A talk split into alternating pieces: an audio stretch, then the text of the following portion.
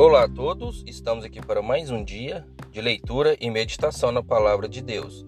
Abra sua Bíblia no livro de Salmos, capítulo 25, versículo 3, que diz assim: Na verdade, não serão confundidos os que esperam em ti, confundidos serão os que transgridem sem causa.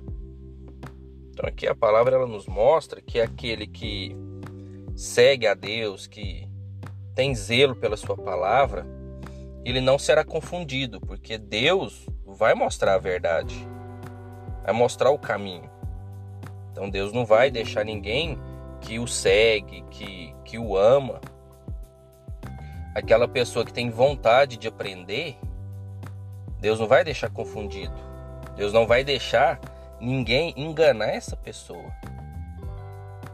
Deus sempre vai colocar a sabedoria próximo dessa pessoa. Deus sempre vai colocar sabedoria no caminho dessa pessoa, mesmo que seja por ela ou por alguém.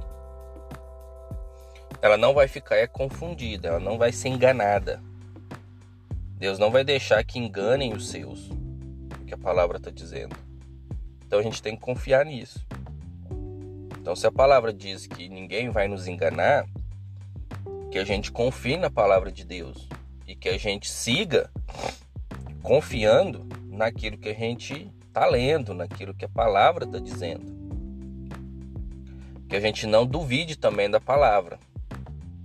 Mas aqueles que seguem a Deus, que têm fé em Deus, eles não duvidam. E é assim que tem que ser. Aquele que acredita e que tem fé, ele não duvida. E Deus não vai deixar essa pessoa ser enganada. Então, que a gente esteja alinhado com Deus, seguindo as suas orientações, suas instruções, seguindo o seu evangelho. E principal de tudo, que a gente tenha fé no que a palavra diz, que a gente não duvide. Por mais difícil que seja, que a gente afaste essa dúvida do coração, que a gente não deixe essa dúvida nos atrapalhar, porque a dúvida ela atrapalha a gente a, a caminhar. Então que isso não aconteça, porque Deus ele não vai deixar ninguém enganado.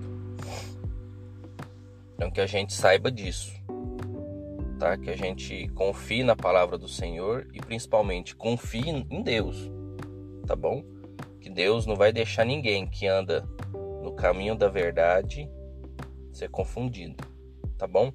Fiquem com Deus, que Deus abençoe a vida de vocês e até a próxima.